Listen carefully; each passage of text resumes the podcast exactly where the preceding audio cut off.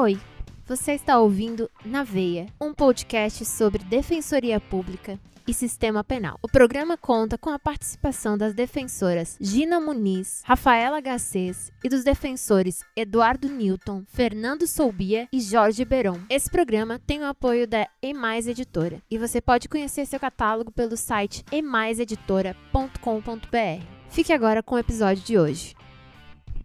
Na veia! Defensoria e Na Sistema veia, Penal. defensoria. Na veia! Defensoria e Sistema Penal. Na veia! Defensoria Na e veia. Sistema Penal. Na veia, defensoria e sistema veia. penal. Na veia, Na Sistema veia. Penal. Olá a todos e todas, sejam bem-vindos e bem-vindas a mais um episódio do nosso Defensoria Pública na Veia. Na veia. Rapaz, isso aqui já virou bagunça, Penal. ninguém acerta o nome do raio do Tem que escrever podcast. aqui, rapaz. Aqui é- é- é- tem um déficit de atenção. Mas vamos lá.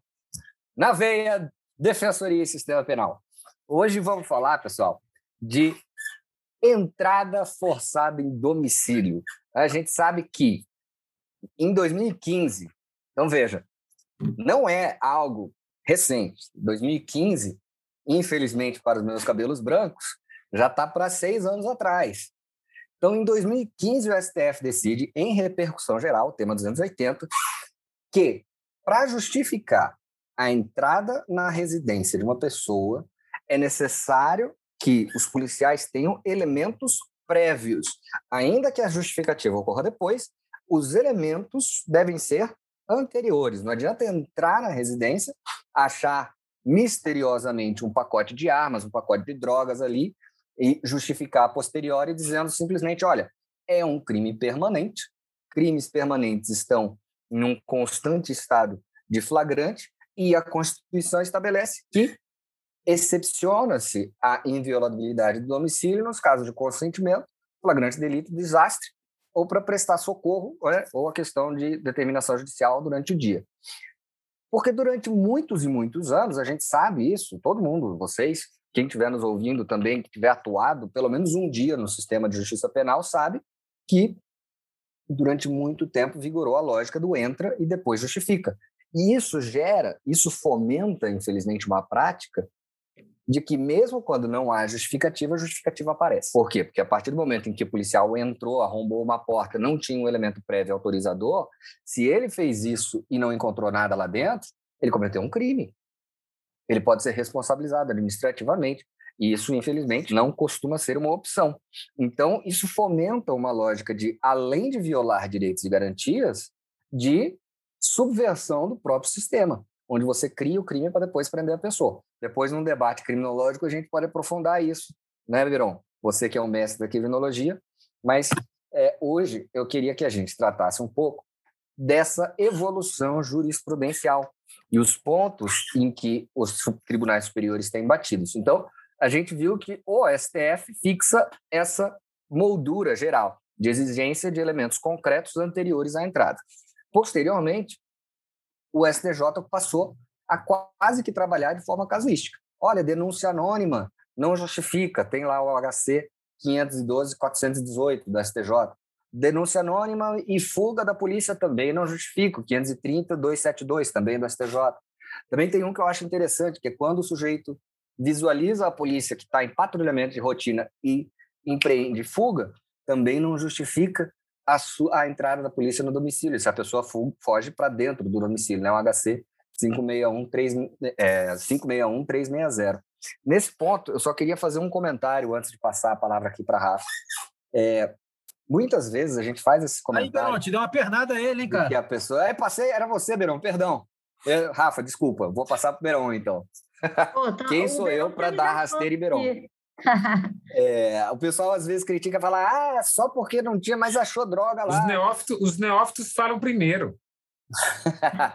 É, o pessoal reclama, acha que é um formalismo excessivo, mas tem que se lembrar o seguinte: para cada casa que a polícia adentrou sem autorização e encontrou alguma coisa, dezenas de outras foram violadas, dezenas, centenas de pessoas tiveram seus direitos violados, e outra. Aqui a gente vai repetir incessantemente que forma é garantia e garantia é inafastável. A gente não vai é, relativizar a garantia em nome de um eficientismo cego. Nós temos um Estado de Direito, e o Estado de Direito deve vigorar sobre o punitivismo cego. Então, Beron, eu passo para você. Você tem algum caso prático aí dessas violações de domicílio? Você conseguiu algum resultado em primeira instância? Porque em primeira instância eu nunca consegui. Olha, eu, eu, eu, eu queria falar antes da Rafa, porque eu vou, na verdade, jogar mais dúvidas e eu quero ouvi-la, né? A Rafa, a Gina e o, o, o né, por uma questão formal de educação, também ouvi o, o, o Eduardo, né? Na verdade, quero ouvir a Rafa e a Gina só. O Eduardo vai falar aí, porque ele sempre fala, né? E aí ele não, não vou deixar ele. Cota. Eu entrei na cota, é ação afirmativa. Entrou na cota. É, a dúvida é a seguinte: olha, temos desdobramentos, temos desdobramentos excelentes dessas decisões, né? Desdobramentos bons dessas decisões, mas nós temos também a contrarreação. Qual a contrarreação? Vou dizer qual é a contrarreação aqui no estado do Ceará e vocês veem se, você, se isso acontece aí com vocês nos outros estados. E eu quero escutar a, a, a Rafa falando sobre isso também. Olha, é, aqui agora é, a polícia está andando com um formulário. Um formulário, e aí ela anota o nome do morador e tal, tal, e o morador assina dizendo que está autorizando a entrada. Para mim, na minha visão, a autorização verbal e autorização escrita sob a mesma condição não tem validade nenhuma. Ô, Peron, né? isso no direito civil não é coação, não? Sim, sim. É, então, mesmo que seja verbal autorização e a outra autorização escrita, mas se for sob a mesma condição de coação, de medo, Exatamente. de ameaça, isso também não tem nenhuma validade. E ainda surge na custódia esse formulário, não, é não, Beron? Não, eu quero só saber se, além do formulário, eles estão seguindo o que o Sketch falou de filmar todo o ato. Não, eles estão filmando? Não. Não então segue violando, né? Somente com o formulário, já peguei um assinado pela, pela, pelo morador e outro sem assinatura. Somente com os dados do morador e dizendo que houve autorização. Então, vejam, que a criatividade vai evoluindo também do, do, do lado da violação. Né? A criatividade também vai evoluindo do lado da violação. Então, eu queria ouvir é, é de vocês também. Assim, eu, eu na, nas manifestações já coloquei, né? Pode estar assinado, reconhecido firma é, é, e tudo, mas aquilo não, não tira, né? É, o fato de estar por escrito não retira o vício que foi identificado na autorização verbal. Pode estar por escrito, então a, o vício continua. Né? Mas eu quero ouvir vocês mas, aí. Antes da eu chamo, falar, eu chamo isso aí, Beron, eu chamo isso aí de efeito backlash miliciano. As práticas vão se adaptando. É. Olha só, isso aí está pipocando na custódia aqui no Rio, viu, Beron? Vai junto com o flagrante, o termo de consentimento. Exatamente. O que eu acho interessante aí nessa ideia que Beron lançou é que muitas vezes se questiona ah, a exigência de gravação. Está se criando um empecilho para o justo desenvolvimento da persecução penal. Poxa, nós estamos em 2021. Até os celulares mais simples, eles possuem câmera. Então, eu penso que dizer que há dificuldade em gravar, na verdade, é mais uma vez tentar se mitigar os direitos fundamentais por meio de interpretações regressistas a pretexto de combate à criminalidade. A bem da verdade, não existe nenhum motivo é, para se ter essa resistência à prática de uma autorização material e não meramente formal, para fazer uma camuflagem, para dar um ar de legal àquilo que, na verdade, é ilegal. Se essa autorização ela é dada de forma correta, isso implica tão somente uma segurança jurídica para todos os envolvidos. É uma segurança para o lado do policial, que vai ter uma garantia contra qualquer acusação temerária de tortura, maus tratos ou etc. É uma segurança do lado do acusado, porque significa dizer que seus direitos constitucionais e convencionais são efetivamente respeitados, cumpridos. É uma segurança para o Ministério Público, que tem, pelo menos em tese, a função de fiscal da lei, né? função de custo iuris, e é uma segurança para o próprio judiciário, uma vez que vai se reduzir consideravelmente o número de recursos defensivos em torno da matéria. Então, eu acho que tem que se parar os pretextos e se cumprir a lei materialmente, e não apenas de forma formal. Essa ideia de chegar com um formulário assinado não preenche os requisitos de um devido processo penal, material e democrático, principalmente nessa situação em que eu acho que está muito presente a questão da seletividade penal. As maiores vítimas dessas invasões domiciliares feitas de forma ilegal, inconstitucional e até mesmo inconvencional é a população mais carente. Eu não vislumbro, pelo menos não vejo nos noticiários invasões domiciliares ilegais em condomínios de luxo. E se acontece, Exatamente. são nas favelas que existem Brasil afora. Vocês também têm essa mesma sensação que nesse assunto há uma forte seletividade penal?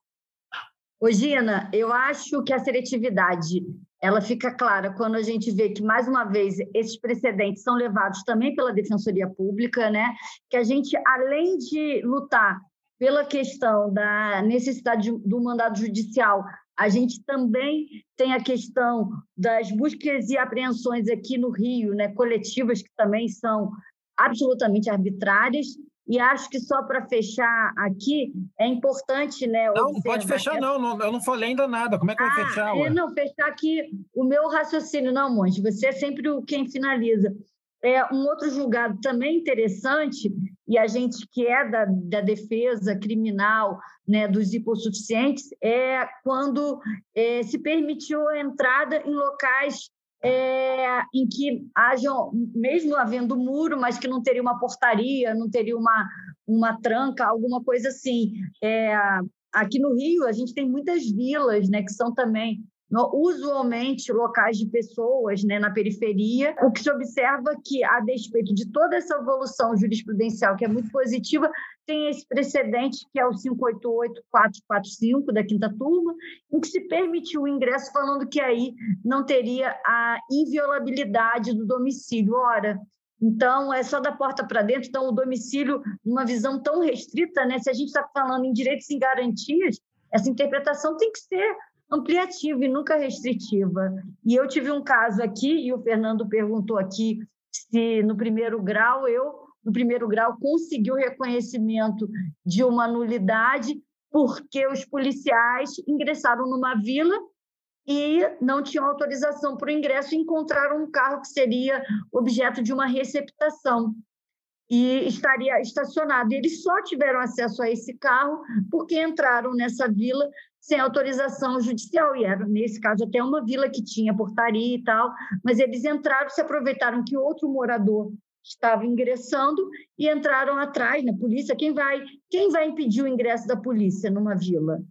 E ingressaram, encontraram esse veículo e essa prova. Não, em qualquer lugar, né? Você imagina a polícia bate na sua porta, cinco, três, Exatamente. quatro. Em qualquer porta, você vai. vai o Schietti trabalha muito isso no voto dele, né? Fala: olha, não adianta Exatamente. nada você falar que é voluntário quando está o sujeito sozinho com uma corporação inteira contra ele. E aqui no Rio, a Polícia Civil, a Polícia Militar é fuzil, é, é pistola e fuzil. No estado de vocês, como que é? Não, aqui até a Guarda Municipal está andando com fuzil. Até Meu Deus! É o próximo passo de militarização, porque a, a polícia penal, né, a, o que era antes os agentes penitenciários, já andam assim, inclusive cumprindo mandato. Eu tenho uma, uma, um habeas corpus coletivo no TJ, remando de cumprimento de mandato por é, agentes penitenciários, que eles não têm essa função constitucional de cumprimento, cumprimento de mandato. A, o, o, o, local de atuação deles é dentro da unidade prisional. E aqui, inclusive, a Guarda Municipal tem feito flagrantes né? E, é, e tem é, portado fuzis. É, o STF já reconheceu a ilegalidade da, da Guarda Municipal fazer busca e apreensão, né? mas eh, flagrante eles ainda estão deixando. Olha só, rapaziada, só para fazer aqui uma apanhada de tudo que vocês disseram aqui, né? eu só vou fazer uma miscelânea, né? Tem uma frase que eu gosto muito de falar que direitos e garantias não podem depender de CEP. E acho que é nosso papel, inclusive, na defensoria, esfregar isso na cara do judiciário, né? Veja, vocês citaram aí precedentes do Superior Tribunal de Justiça, tem que esfregar na cara mesmo, porque eles têm uma dificuldade de entender isso. E é uma pena que não está sendo gravado um vídeo, que as pessoas têm que ver as reações, sabe? Eu acho que esse ponto tem que ficar claro. E assim, longe de mim ser punitivista, mas acho que também mostra um pouco a seletividade, Eugina, pelo seguinte: tem um tipo da lei de abuso de autoridade para a questão da inviolabilidade do domicílio. Eu nunca vi esse tipo sendo aplicado. Né? Então, assim, acho que são essas questões é, que devem ser trazidas, e só a título de ilustração, É, eu agora vou fazer uma meia-culpa, Fernando, porque teve uma vez que eu tive um caso numa favela, sumiu até o pé de maconha, esse caso foi até famoso, meu que sumiu um pé de maconha na intervenção federal. E eu só pedi a revogação, só pedi o relaxamento da prisão. E eu fui tímido, porque na época eu consegui o HC de ofício para trancar a persecução penal. Então, assim, acho que a gente não pode ser tímido nesse, nesse assunto. Uma casa de palafita ou a mansão no Mucuripe do Lampião, todas essas residências merecem a proteção constitucional. Acho que era esse nosso recado de hoje, rapaziada. Valeu, pessoal. Beleza. Até Até a a próxima. Um abraço para todos e todas.